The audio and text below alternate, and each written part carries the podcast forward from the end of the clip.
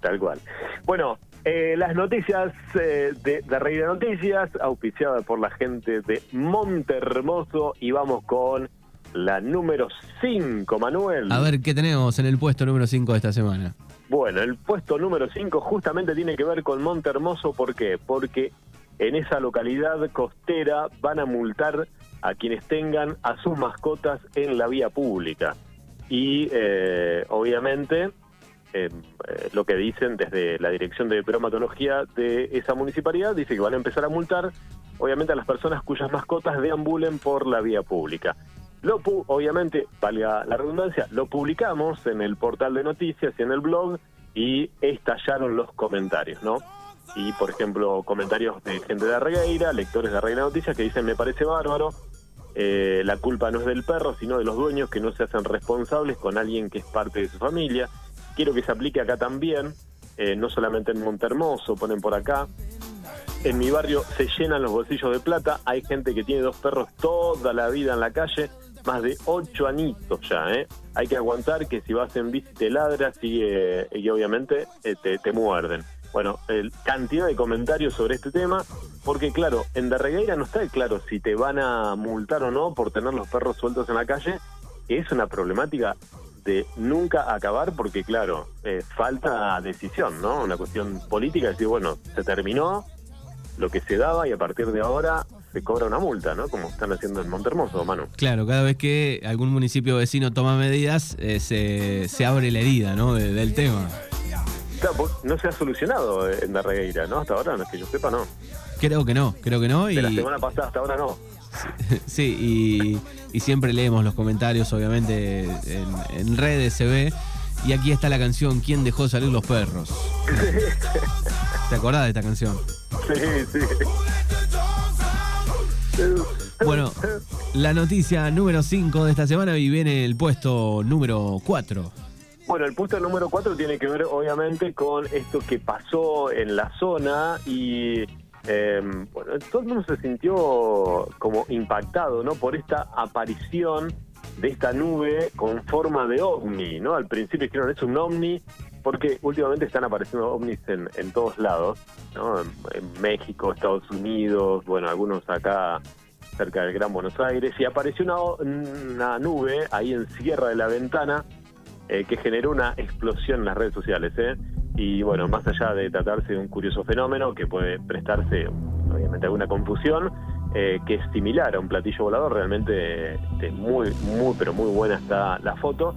Eh, bueno, nada, era una nube lenticular, una especie de formación nubosa en la troposfera, es decir, la parte más baja de la atmósfera. Pero bueno, así que quédense tranquilos, la foto es genial, solamente una nube, un fenómeno climatológico, pero claro, si lo ves de lejos, eh, la foto de lejos parece que hay un ovni sobre el cerro Tres Picos ahí en Sierra de la Ventana y fue furor en las redes sociales, mano. Yo te digo que si me levanto, estoy en una cabañita ahí, me levanto a la mañana, abro la ventana y veo semejante nube eh, con esa forma de, de platillo gigante y te da que pensar, ¿no? Vos dijiste, llegaron, por fin. Tantas luces, tantas luces, bueno, ya está. Aquí están. Que nos vengan a invadir, muchos no se van a llevar, ¿no? Si ya no queda, no queda mucho. El puesto número 3 de esta semana.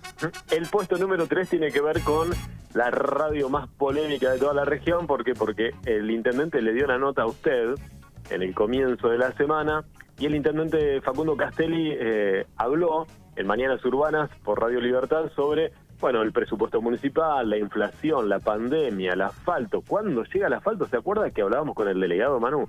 Que en junio empezaban a faltar, ¿no? Hoy es primero de julio. No, no, no sé, no llegaron todavía, ¿no? No Todavía no está.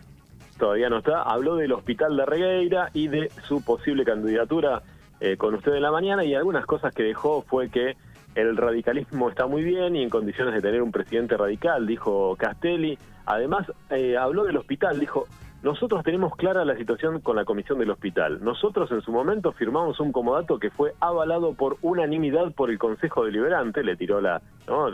Dijo, ustedes háganse cargo que lo aprobaron a los concejales y a partir de ahí empezamos a trabajar en lo que fue la municipalización de la habilitación del hospital y este nosotros le damos como un concepto de subsidio, dijo en la nota, a la comisión del hospital un millón y medio de pesos, ¿eh? como para ayudarlos para pagar los gastos del geriátrico.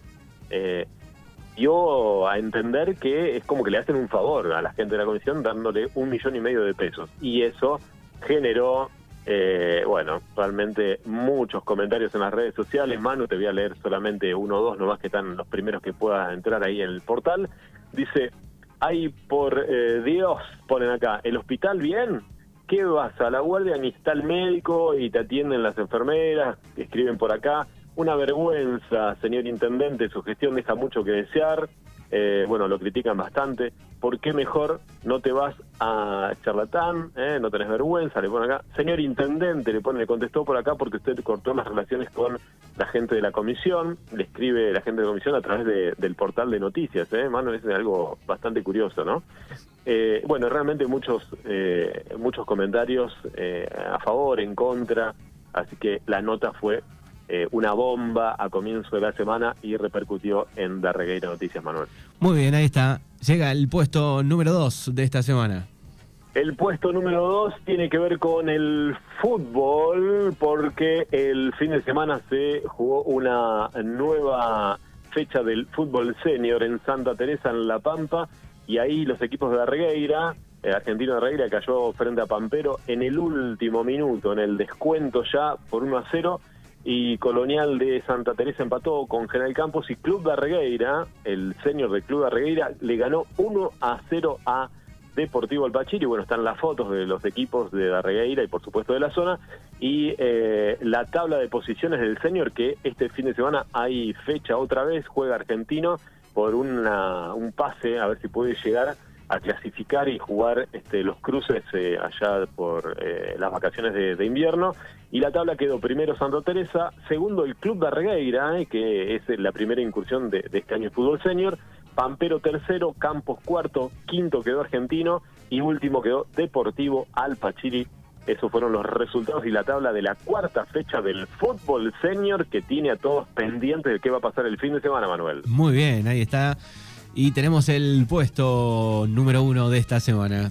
Y el puesto número uno lo vamos a dedicar también al fútbol, ¿por qué? Porque tiene que ver con la Liga Cultural Pampeana, que transmite, obviamente, Radio Libertad con los relatos de Rubén Rolauser y el Lobo goleó, tremendo, escuché los comentarios de Fernando Urban, los relatos de Rubén y por supuesto toda la información de Sebastián Cariac.